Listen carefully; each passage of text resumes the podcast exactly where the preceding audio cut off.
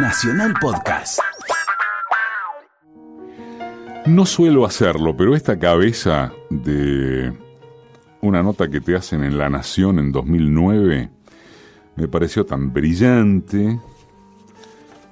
¿Sabes que no sé quién la firma? Fernández Díaz. Fernández Díaz, me jodés que es Fernández Díaz. Fernández Díaz. Bueno, está bien. Bueno, escribe bien Fernández Díaz, tampoco la pava. Me pareció tan interesante que, que dije, esto está para, para, para arrancar el programa y, y de ahí tirar y recorrer, ¿no? Dice, un chico toca una melodía de Bach con su propio violín con una casa de la Villa 31, en una casa de la Villa 31, y los vecinos y los pibes de la calle se van juntando para escucharlo en silencio religioso. Parece algo inaudito, una música mágica e inesperada que de repente baja y lo cambia todo.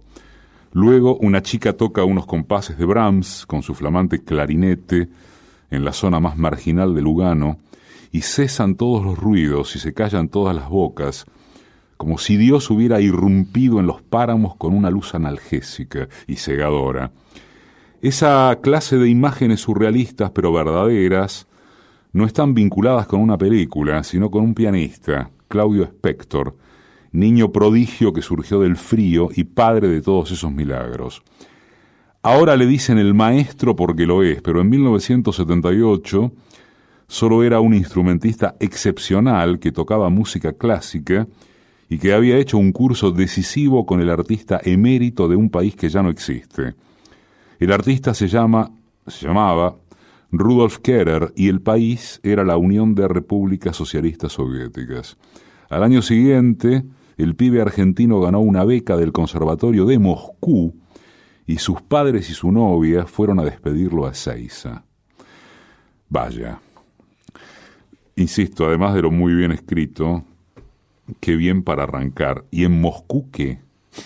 Y en Moscú llegué y estuve cinco horas sentado en el aeropuerto esperando a ver que alguien me venga a buscar. Y me vinieron a buscar. Eh, subí a un colectivo que estaba vacío. Ahí esperé unos largos minutos y de pronto subieron una cantidad de jóvenes que para mí eran millones, pero no podían ser millones porque si no, no hubieran entrado en el colectivo que venían de Palestina y nos llevaron a todos a un hotel que se llamaba el Hotel Universidad y ahí eh, estuve un- una noche que dormí y al otro día por fin escuché hablar español, que eran dos mexicanos que también venían a estudiar música a Moscú. Y bueno, y después ya empezó la historia musical. ¿Y te quedaste cuánto en Moscú? Porque Ocho años. ocho años. Un clásico. Ya un clásico. Ojalá que una renovada costumbre como ritual del despertar dominguero.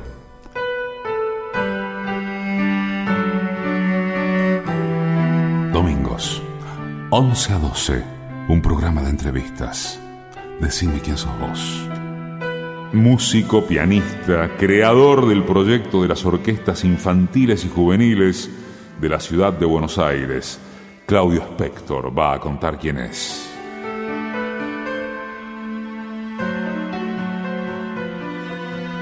Después, en todo caso, hablamos de, de la, de la formación estrictamente musical que pudiste o que de hecho recibiste allá. Que pudiste haber recibido o que de hecho recibiste, pero eh, tantos años después, treinta y pico, ¿qué, ¿qué visión haces si acaso pudieras diferenciar lo que sentías en el momento de estar viviendo allá y, y lo que se supo después, lo que se reveló más tarde, lo que lo que se tejió a propósito de, de aquel infierno que presuntamente era eso. A ver, no es tanto lo que se supo después, digamos, las cosas eh, las vivíamos cotidianamente y, formaban parte de, digamos, no, no hubo nada que yo no hubiera sabido de, de las, digamos, contradicciones o de las cuestiones que tienen que ver con, bueno, con, con- ciertas particularidades de la sociedad soviética. eh, lo que de ninguna manera era un infierno. Un infierno no lo era. Seguramente para, para nosotros, los que veníamos de países capitalistas, bueno, en el caso nuestro de un país como la Argentina, que...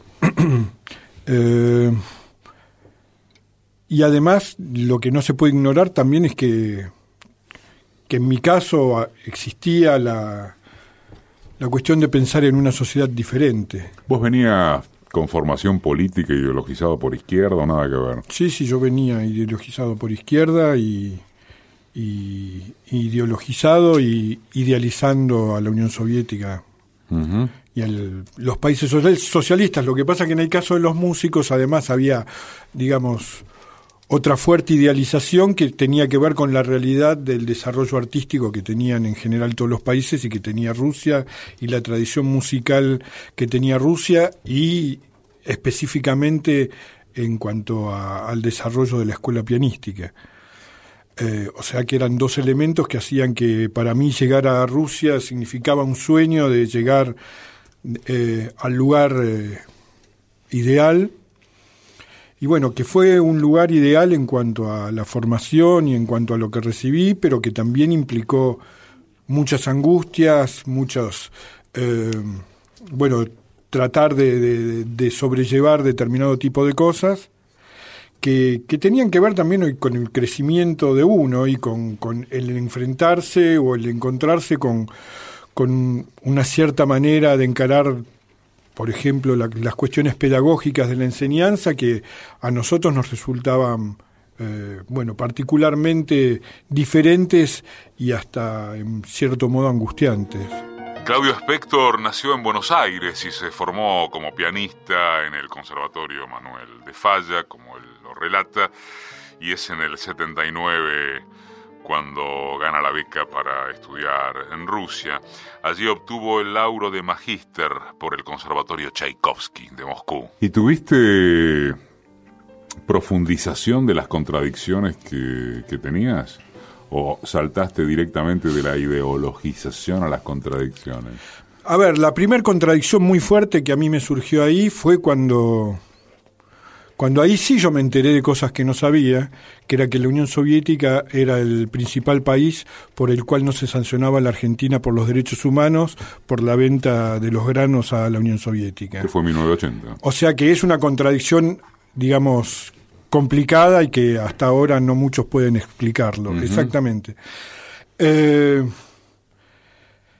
pero después en lo que yo sé que, que, por ahí es una visión muy particular, pero cuando yo veía lo que era el conservatorio, cuando yo veía lo que eran los jóvenes, cuando yo veía que, que convivía con jóvenes de, de repúblicas soviéticas que ahí había aprendido sus nombres y que tenían la posibilidad de llegar a determinados niveles eh, digamos, en la ejecución musical y en, en, su formación, y que todos esos jóvenes estaban amparados y protegidos por las becas que daba el Estado y demás, bueno, la verdad que, que en ese sentido era algo ideal. Después cuando teníamos que hacer la cola porque teníamos que salir con una bolsita a la calle y nos parábamos cuando veíamos una fila sin saber lo que se vendía, porque eso era la cotidianidad soviética, era salir con una bolsa para ver lo que se iba a vender. Eso hasta ya en un momento nos significaba gracioso eh, y, formaba parte de nuestra cotidianidad y el diálogo entre los latinos que, que participábamos ahí era, che, andate al lado que se está vendiendo, no sé, pollo en tal... Y ya llegaba, digamos, un punto que formaba parte de... Pero nosotros, yo tenía un piano todos los días a mi disposición iba a una sala en el subsuelo de la residencia por la cual yo no pagaba, sino que me pagaban a mí, y yo me podía estar estudiando eh, durante ocho horas por día, haciendo, preparando las clases y, y, la verdad que haber podido participar de eso desde mis 20 años hasta mis 28 años es algo que yo lo sigo agradeciendo profundamente al pueblo ruso. Como habrá de contarlo en un ratito, es en 1998 cuando Spector crea el proyecto de orquestas infantiles y juveniles en la ciudad de Buenos Aires y que coordina hasta hoy con la interrupción de 2013 cuando fue separado del cargo por el gobierno, aunque luego la justicia ordena su reincorporación. La orquesta, está próxima a cumplir 20 años, cuenta con 1.800 chicos chicas jóvenes de los barrios populares de la ciudad de Buenos Aires. Retrocedamos hasta hasta cuando qué hacías de chico tocabas arriba de una estufa, obviamente que apagada. Así entendemos cómo empezó más o menos todo en Parque Rivadavia. En Caballito, sí. Eh, sí, mi madre tenía una tía que, que, que, que, era pianista y que fue quien nos empezó a enseñar a mi hermano y a mí. Sobre todo empezó mi hermano y después, este, mientras mi hermano estudiaba, esa es la anécdota que yo conté alguna vez, de que yo tocaba sobre una estufa. Y ahí fue que, que, que, empecé a probar y que, bueno, después mi tía o la tía de mi madre falleció, empecé con otra profesora que hasta que un día, bueno, una anécdota muy graciosa es cuando fui a, que mi vieja se enteró que existía un conservatorio, lo que era un conservatorio que fue porque una vez Orlando Marconi había hecho un pedido en Feliz Domingo de chicos hasta 10 años que tocaran música y entonces fuimos y había una cola enorme ahí en, en Canal 9, en la antigua sede en Castex. Mm, Gelioves. Castex creo que era, ¿no? Era Castex o Gelioves, sí, una de esas. Bueno, y, este, y entonces en la fila... Este, atrás mío había un muchacho que estudiaba música en, en, una cosa que se llamaba conservatorio y ahí mi vieja se enteró. En ese momento estábamos este, complicados con mi profesora de piano por cierto maltrato que se evidenciaba hacia mí, porque me decía que parecía tarado. Este, y entonces, eh, bueno, ahí fuimos al conservatorio, no pude tocar para Orlando Marconi porque como había tantos pibes, la selección le hicieron tirando un dardo y yo el dardo lo tiré bastante lejos del centro. Pero se enteró tu vieja que había un conservatorio. Pero ese fue el dardo. Bueno, mira, en vez de, caer en Feliz Domingo, caíste en Moscú y mira la formación académica que tuviste. Eh, ¿Y cómo ganas la beca para Moscú? Y la beca la gano porque había una institución acá que se llamaba el Centro de Estudios Pianísticos, que, que lo llevaba adelante una pianista que se llamaba Cucucha Castro, que era, que fue quien acompañó, intimísima amiga de Marta Argerich, que, que bueno, cuando Marta Argerich fue por primera vez a Europa, fue con ella, fue como quien, este, su gran amiga argentina en Europa. Y bueno, ella llevaba adelante esa institución y, y cuando venían músicos, pianistas, en este caso de, del exterior, ella eh, organizaba cursos, y en este caso vino Kerer, y yo participé de ese curso y toqué y le dije que, que quería ir a estudiar a Rusia. Y él me dijo que sí, que tenía todas las posibilidades. Él habló en la embajada, él era maestro del Conservatorio de Moscú, habló acá en la embajada, después habló en el conservatorio y yo sin saber nada, que, que unos meses después me llamaron por teléfono a mi casa y me dijeron que en 20 días tenía que estar en Moscú. Así que fue, fue bastante bastante especial, eh, sobre todo la, la, en el año 79 en medio de, de la dictadura y, y mis viejos, digamos, lo vieron sorprendidos por lo menos. Estamos con vos por Facebook en Decime quién sos vos, programa de radio. Yo no quiero que se vaya más tiempo de esta nota, por cierto, al margen de lo rico que es lo que estás contando, sin entrar a, a todo lo que vos armaste con las orquestas infantiles y juveniles en la ciudad de Buenos Aires y no solo, eh, porque me parece un trabajo tan extraordinario, porque es un trabajo tan extraordinario que perderse de que el protagonista lo relate sería una picardía periodística. Porque es realmente una obra monumental lo que hiciste, armaste 14 orquestas por lo menos, ¿no? Barracas, La Boca, Constitución, Once, Lugano, Parque Avellaneda, Mataderos, Retiro y Flores, aglutinaste 150 profesores.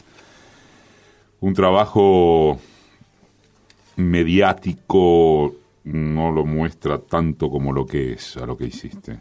Cualquier trabajo mediático que se busque. En todo caso, saltó algo cuando te echan de ciudad, después te reincorporan, pero seguís echado de nación. Así es la historia, ¿no? Así es la historia.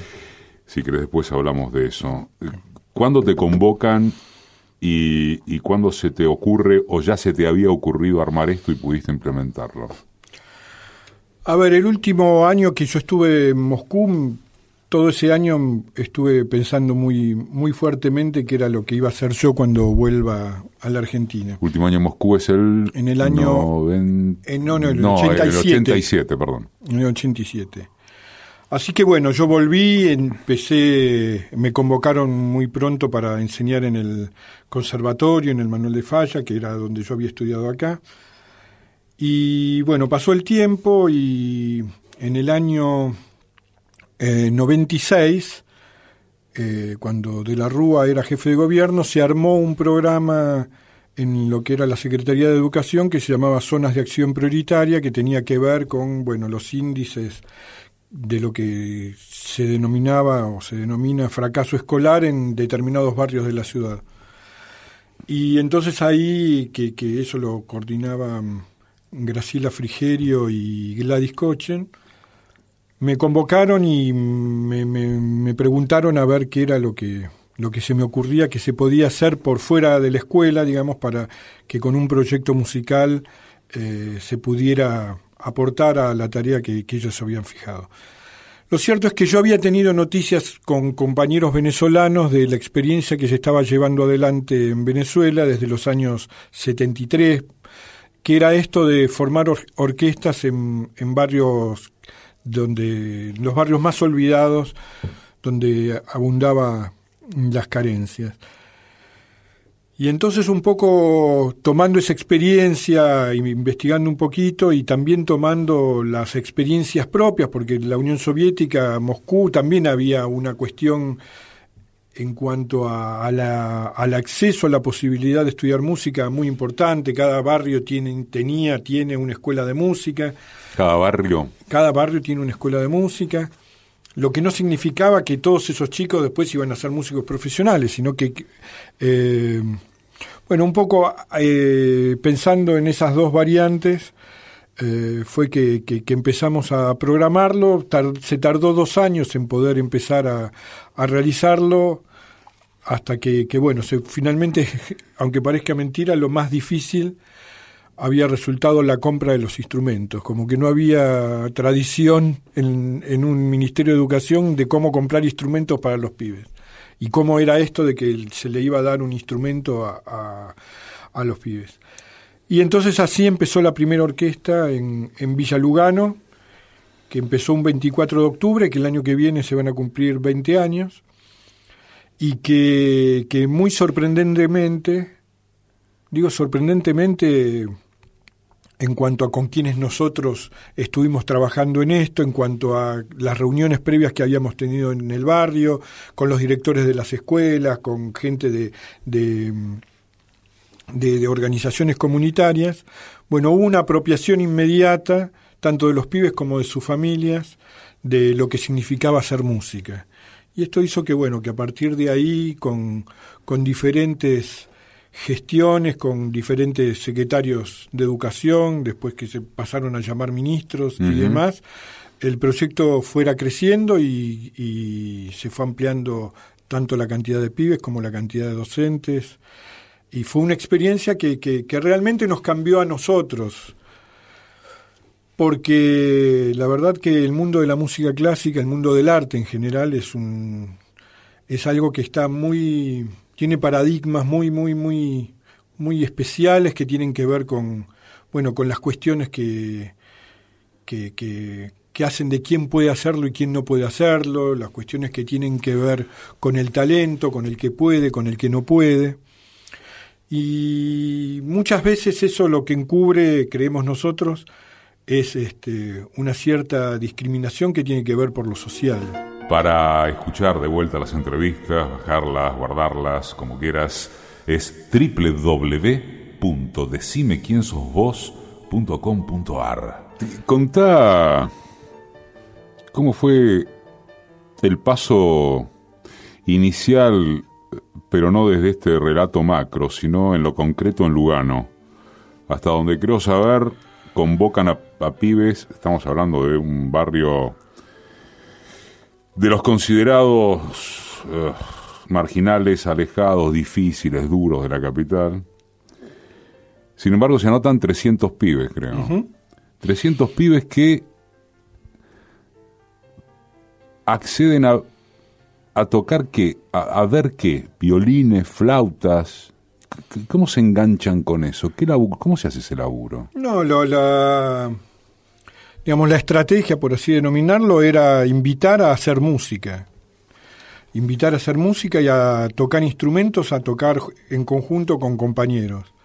Después, qué instrumento iban a tocar era una cuestión que, que venía después y que tenía que ver con que nosotros lo que queríamos era que, conocieran los instrumentos, porque hicimos la experiencia de preguntarles qué instrumento quisieran tocar y después hicimos un comparativo con los instrumentos que finalmente eligieron.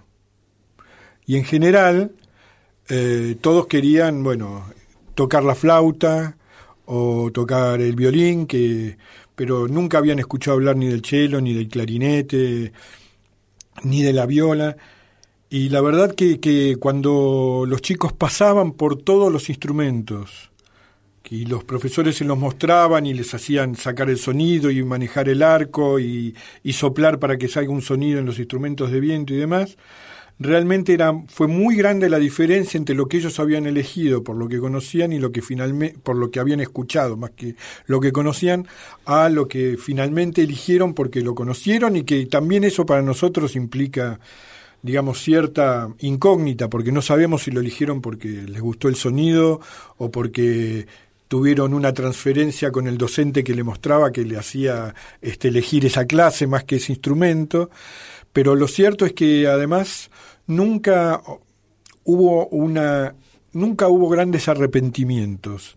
Es decir, aquello que los chicos eligieron luego de conocerlo, en general muy difícilmente se da que quieran cambiarlo. ¿Sentiste, viste, comprobaste que pibes de barrios pesados con conflictividad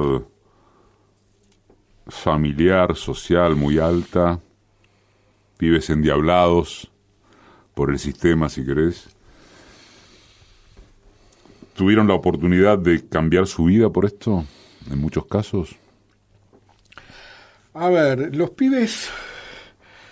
Eh, o sea, lo, que le pasa en la cotidianeidad a los pibes, eh, eso no los convierte a ellos en, en pibes endiablados. Yo creo que, que, bueno, sobre ellos es el diablo el que actúa y el diablo cada uno lo puede denominar como, como quiere. Pero la verdad que, que Eduardo, te, te confieso que, que, toda esa imaginación que tiene, que tiene todo el mundo sobre los comportamientos de los pibes en, en, los barrios populares, en las villas y demás, la verdad que, que, nosotros lo vivimos con una alegría, con un, con un trabajo, con un crecimiento tanto de ellos, este, como, como de nosotros eh, paralelo.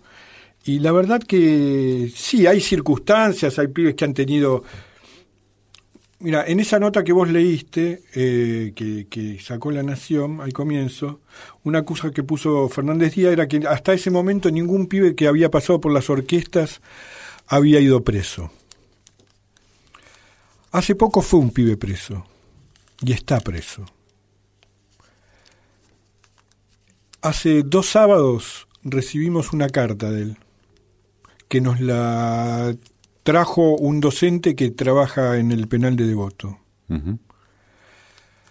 Eh, en la carta él nos dice que nos quería agradecer, que nos pedía disculpas por lo que hizo y si por favor podíamos tramitar para llevarle un clarinete y que él pueda estudiar el clarinete en la cárcel.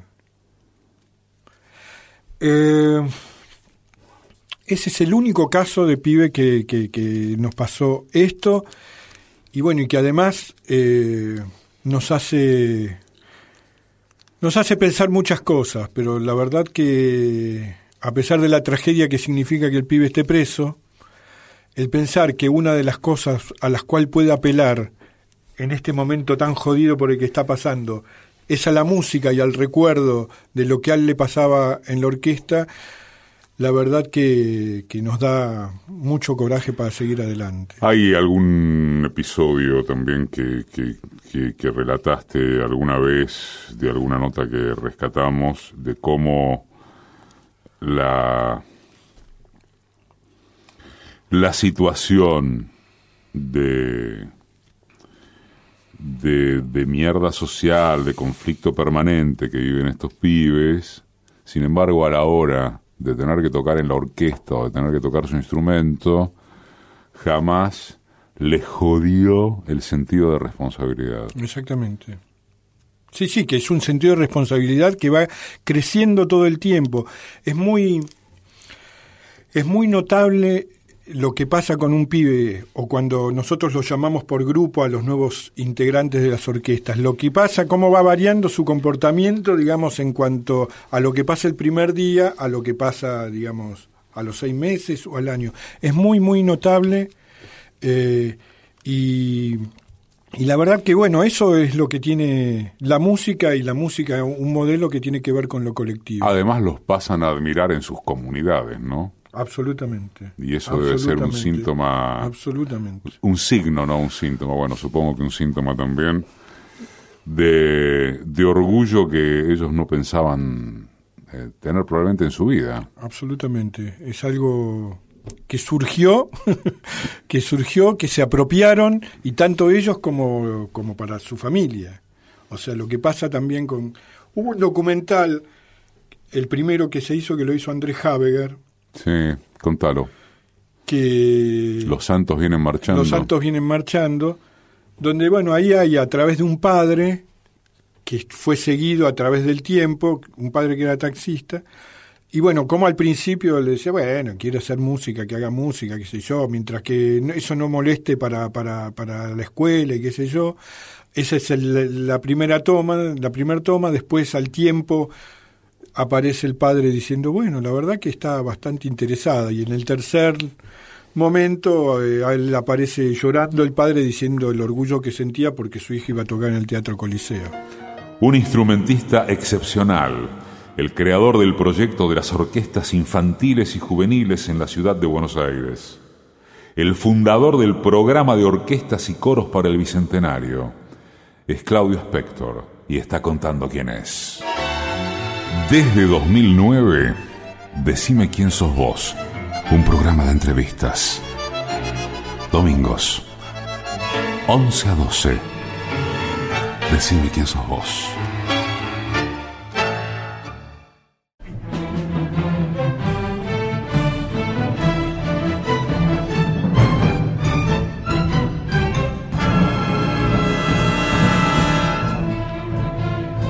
Músico, pianista, creador del proyecto de las orquestas infantiles y juveniles de la ciudad de Buenos Aires. Es Claudio Spector y está contando quién es.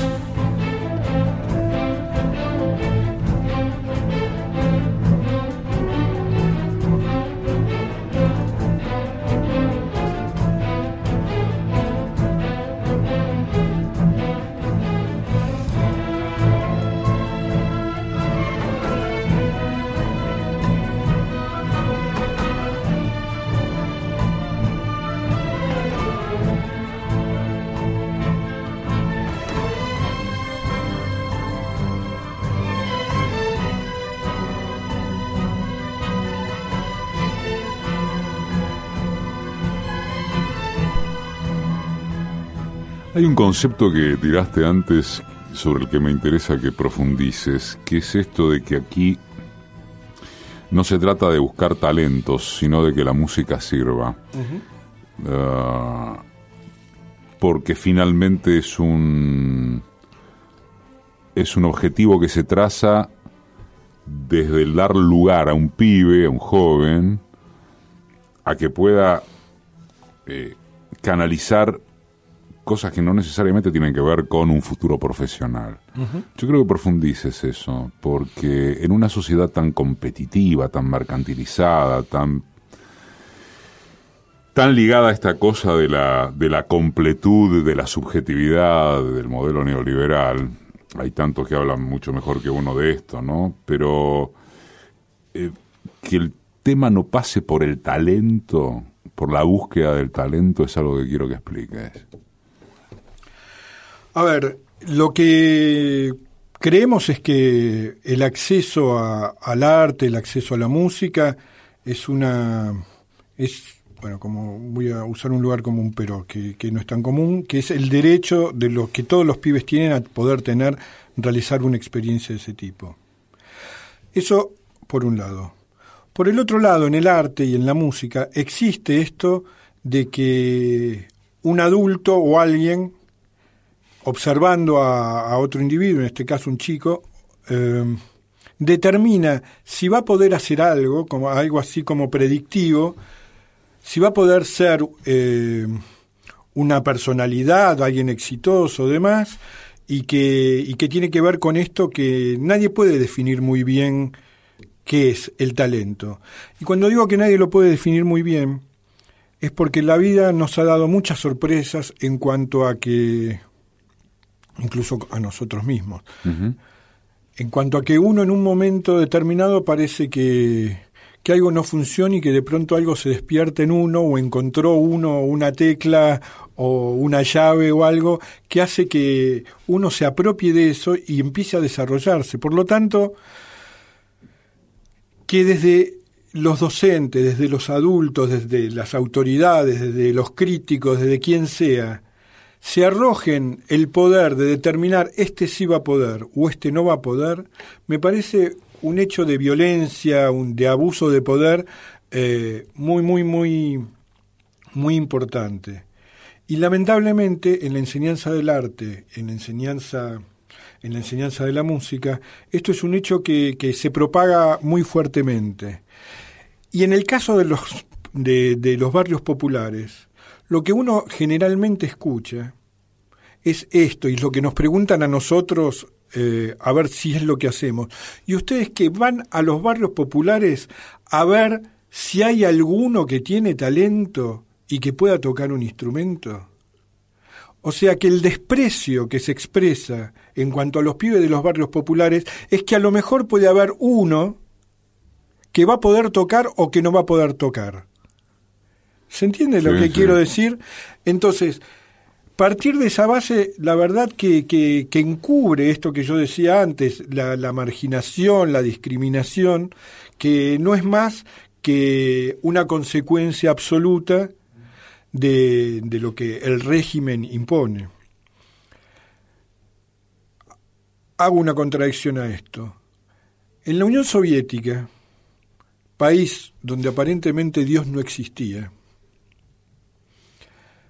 era absolutamente cotidiano el uso de la palabra talento y del que puede y el que no puede. Era la palabra Dios se lo dio, también era una cuestión que, abarcaba mucha cotidianeidad en, en, las conversaciones acerca de tal o cual estudiante o aquel este, intérprete. El don. El don, exactamente, el don.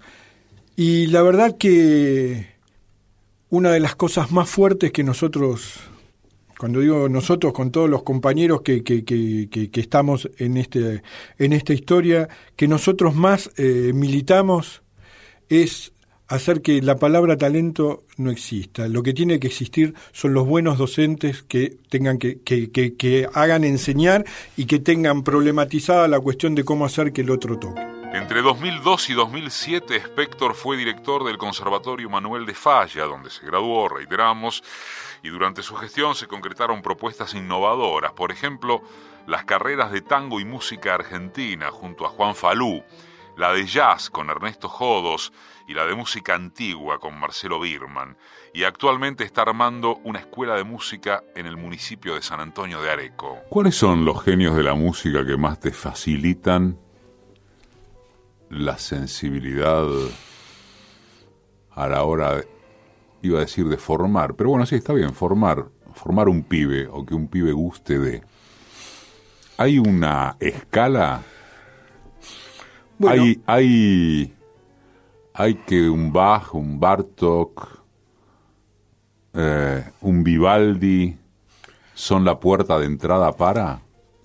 Te aclaro que mencioné esos tres como Sí, sí, no, no, este, me gusta la pregunta porque nos, es otro de los debates que, que se dan cuando uno trabaja en un proyecto de esta, de esta particularidad y son discusiones que hemos tenido que por suerte ya están bastante saldadas en general, que es qué le mostramos a los pibes para que se enganchen.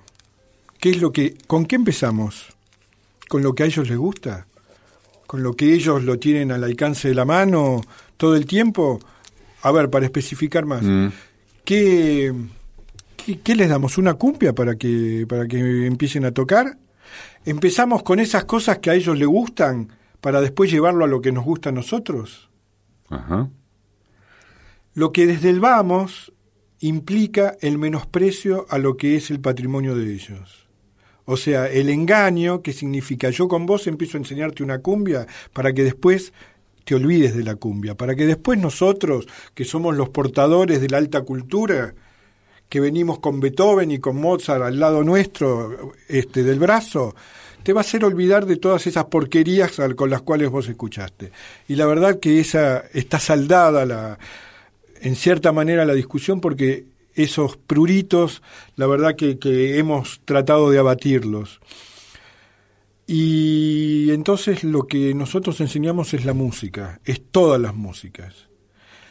Y me acuerdo de un momento donde, donde por ejemplo, era en la orquesta de Lugano, que empezamos a hacer, fue un, gran momento, este, un momento, digamos, comprometedor para todos nosotros, que empezamos a trabajar una obra de Beethoven que tenía tres movimientos. Entonces hicimos el primer movimiento, nosotros con toda la historia de que, bueno, a ver qué va a pasar con, con ellos, este, con esto, si lo van a comprender, si lo van a entender, si lo van a poder tocar, en fin, en fin, todas estas cosas. Ustedes iban con el prejuicio de Beethoven en Lugano. Exactamente. Entonces se hizo, se tocó, bien, bueno, ahora volvamos, hagamos música, no sé, no me acuerdo, era música, algún tema de música de películas. Eh, se formó una asamblea de los pibes porque quisieron tocar el segundo movimiento de Beethoven. Así que por eso te digo que nosotros hemos aprendido paralelamente con todos los pibes. El Facebook es Decime quién sos vos programa de radio. Todos los días en www.decimequiensosvos.com.ar. ¿Y en tu caso? En mi caso. En tu caso formativo. Y en mi caso formativo. ¿Qué fue lo que primero te emocionó o el, o el genio de la música o o la pieza o lo que fuere que en algún momento, si es que existió, hizo que dijeses, y está claro que esto es lo mío. A ver, si yo hay una hora que me acuerdo, yo tenía un tío que era inspector de la 168, que trabajaba en el correo y que en una huelga famosa este, lo echaron y entonces pasó a ser inspector de colectivos y que le gustaba mucho la música y que cuando nos venía a visitar siempre traía un disco. Y yo lo que recuerdo mucho es este un disco que él traía de, las partitas de, Bach y un concierto para violín de Tchaikovsky. Eso fueron lo que las... Pero, y después cuando, con lo que yo tocaba, eso es lo, lo, lo que escuché, y con lo que yo tocaba, yo siempre tuve una inclinación muy fuerte hacia la música del siglo XX.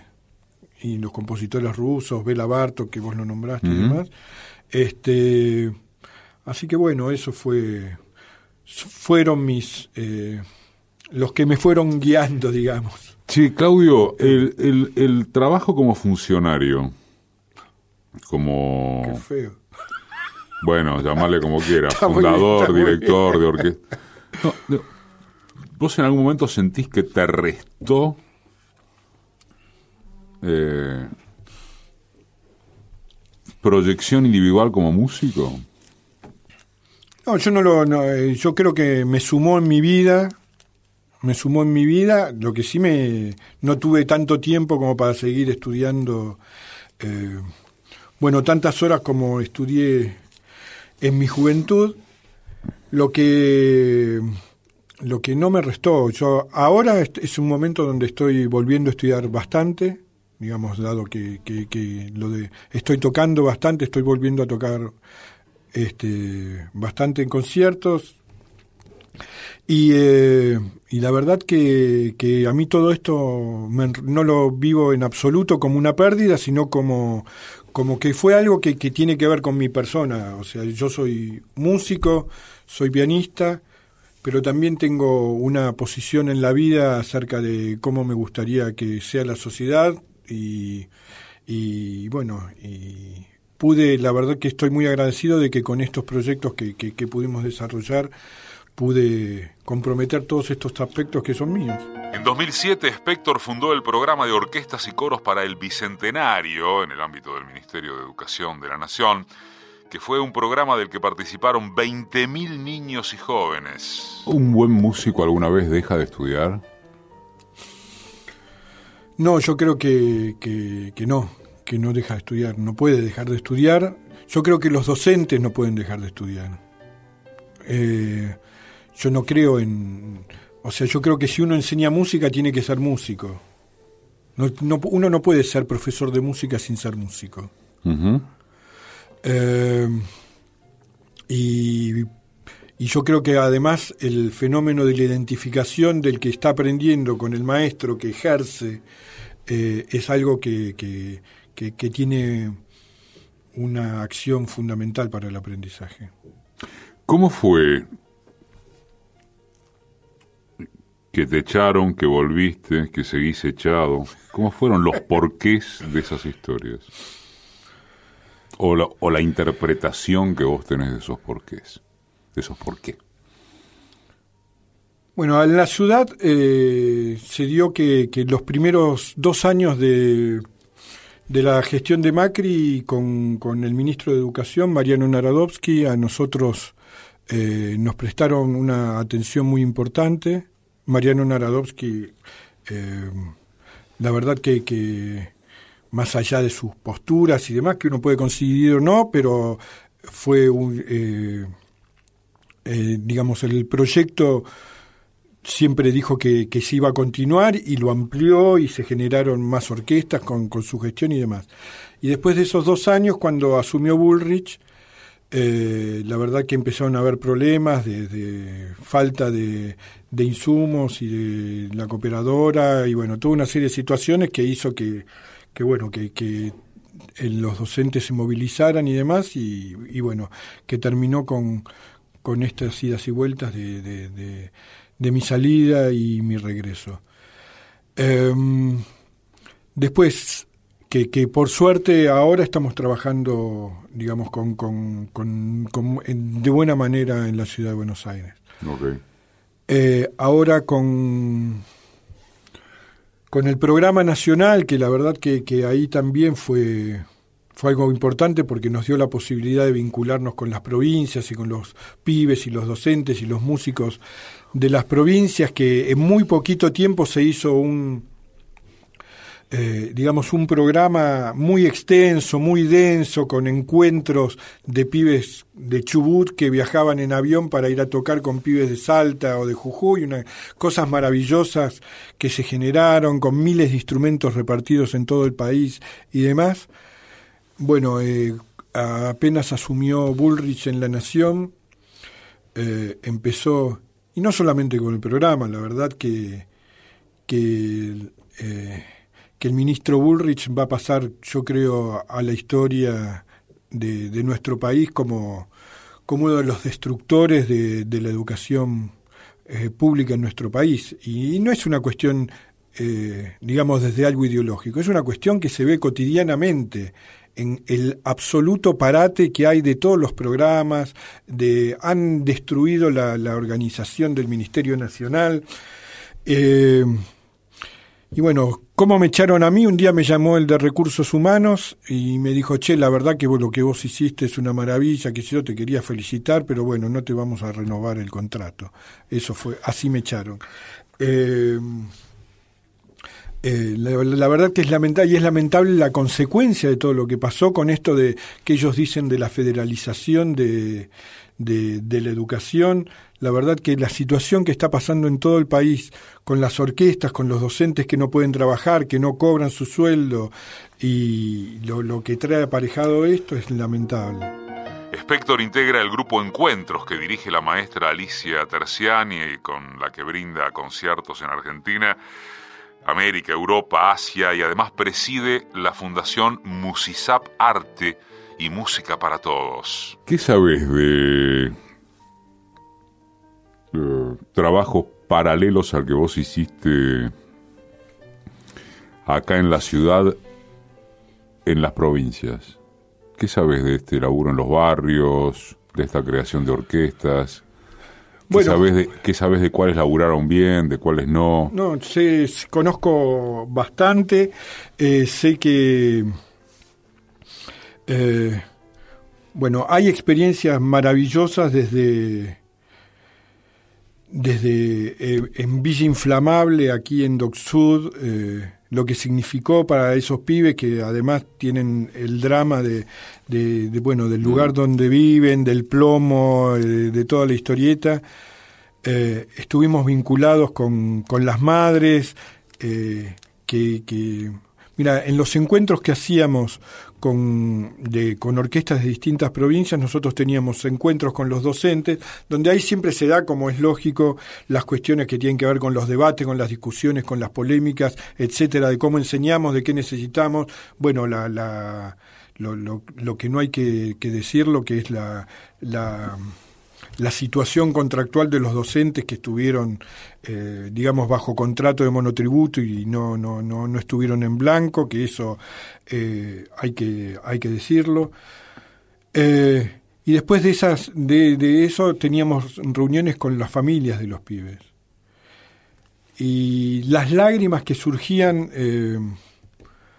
por los relatos, desde la señora que nos decía, desde que entró a la orquesta cambiaron las conversaciones en nuestra casa. Hablamos de otras cosas. Ya los temas de conversación son otros. O eh, que nos decían, bueno, mi hijo siempre eh, se caracterizaba, lo denominaban por el asma que tenía. Y ahora ya no es más el que tiene asma, ahora es el trompetista. Em, o sea, cosas que, que, que la verdad que aparte nosotros nos enteramos de esa manera, porque si nosotros nos ponemos a laburar para que revertir la situación de cómo lo llaman a fulanito porque tiene tal cosa, la verdad que esto sucede porque enseñamos música. ¿Se entiende lo que quiero decir? Claro. O sea, para que estos efectos se produzcan no hay que pensar en los efectos, hay que pensar en la enseñanza. Spector fue declarado personalidad destacada de la cultura por la legislatura porteña y fue distinguido por la Asociación de Críticos Musicales de la Argentina. Lo premió además el Fondo Nacional de las Artes y es merecedor del reconocimiento honorífico por su contribución a crear una sociedad más justa que otorga el Ayuntamiento de Cosentaina, Valencia, en España. Sí, y esto eh, se reflejaba también por eso te preguntaba de qué sabías de la situación en las, en las provincias. En particular, eh, eh, con alguna región, o era una cosa nacional. No, era una cosa nacional desde Tierra del Fuego hasta Jujuy, donde había gestiones, digamos, gubernamentales de cada una de las provincias que se apropiaban más o menos, eh, pero... Depende mucho un, un tema así, una, una energía así, específicamente de que te toque un buen secretario de Cultura o ministro de Educación o cosa por el estilo, más allá del proyecto político o de la gobernación Sí, yo creo en que que, es está inserto? bastante- ¿Cuánto influye el individualismo ahí? En el, sentido Sí, sí, entiendo, influye mucho. ejecutivo del término. Influye mucho, porque hemos tenido No hagas nombres. sí, está No, claro no voy que- a hacer nombres, pero este, hemos tenido muchos ministros revolucionarios que la verdad que no movieron nada para que, para que esto se pueda hacer. Hemos tenido muchos que, que su especulación era absolutamente política, a ver cuántos votos podía sacar por, por, por tener la orquesta y demás. Y hemos tenido... por la contraria, y- seguramente. y- exactamente, eh, exactamente. Eh, pero bueno, es, estamos acostumbrados a esas cosas, ¿no? Eh, la experiencia en la función pública, digamos. Sí. Está claro todo aquello para lo que te sirvió y todo lo que pudiste hacer. ¿Qué sentiste que el paquidermo estatal te impidió? Eh, la verdad, voy a. La verdad es que todo el tiempo a nosotros nos supera. eh, bueno, la, eh, haber podido hacer todo lo que hicimos en la nación, con la cantidad de pibes, lo que, lo que no se pudo lograr es poner un candado de tal manera para que esto no pueda ser abierto y destruido como lo están haciendo ahora. Eso no, no se logró, pero no, no, no es, es una cuestión de... En algún momento nosotros soñábamos de que esto había alcanzado tal, tal densidad de que no lo iban a poder destruir. Y esto no fue solamente con las orquestas, me parece que esto fue con muchas cosas. Pensar en una radio que realmente llega a todas partes. Y hay mucha gente, yo estoy muy seguro de esto, eh, que te está escuchando y dice, ¿cómo, ¿cómo se contacta uno con este tipo o cómo hago para que mi pibe se acerque a la sensibilidad por todo lo que dijo en este reportaje? Eh, bueno, yo puedo... ¿Voy a dónde? ¿Qué hago? ¿Dónde lo llevo? Bueno, ¿Qué el- le digo que escuche? ¿Con quién se tiene que juntar? ¿Qué programa quedó a salvo?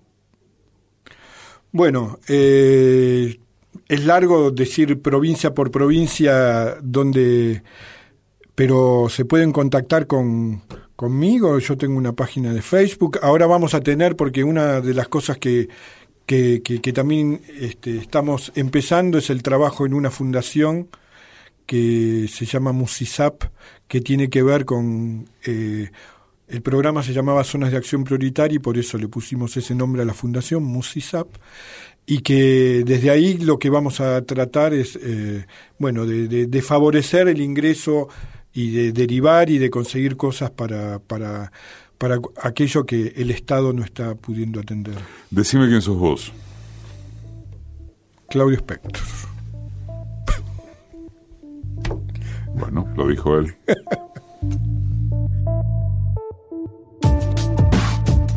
Edición y concepto sonoro, Mariano Randazzo. Asistencia de producción, Laura Fernández. Diseño de página web, Oscar Flores. Producción general, Roxana Russo. Conducción, Eduardo Aliberti. Todos los domingos, AM870. Radio Nacional. Todos los días en www.decimequiensosvos.com.ar.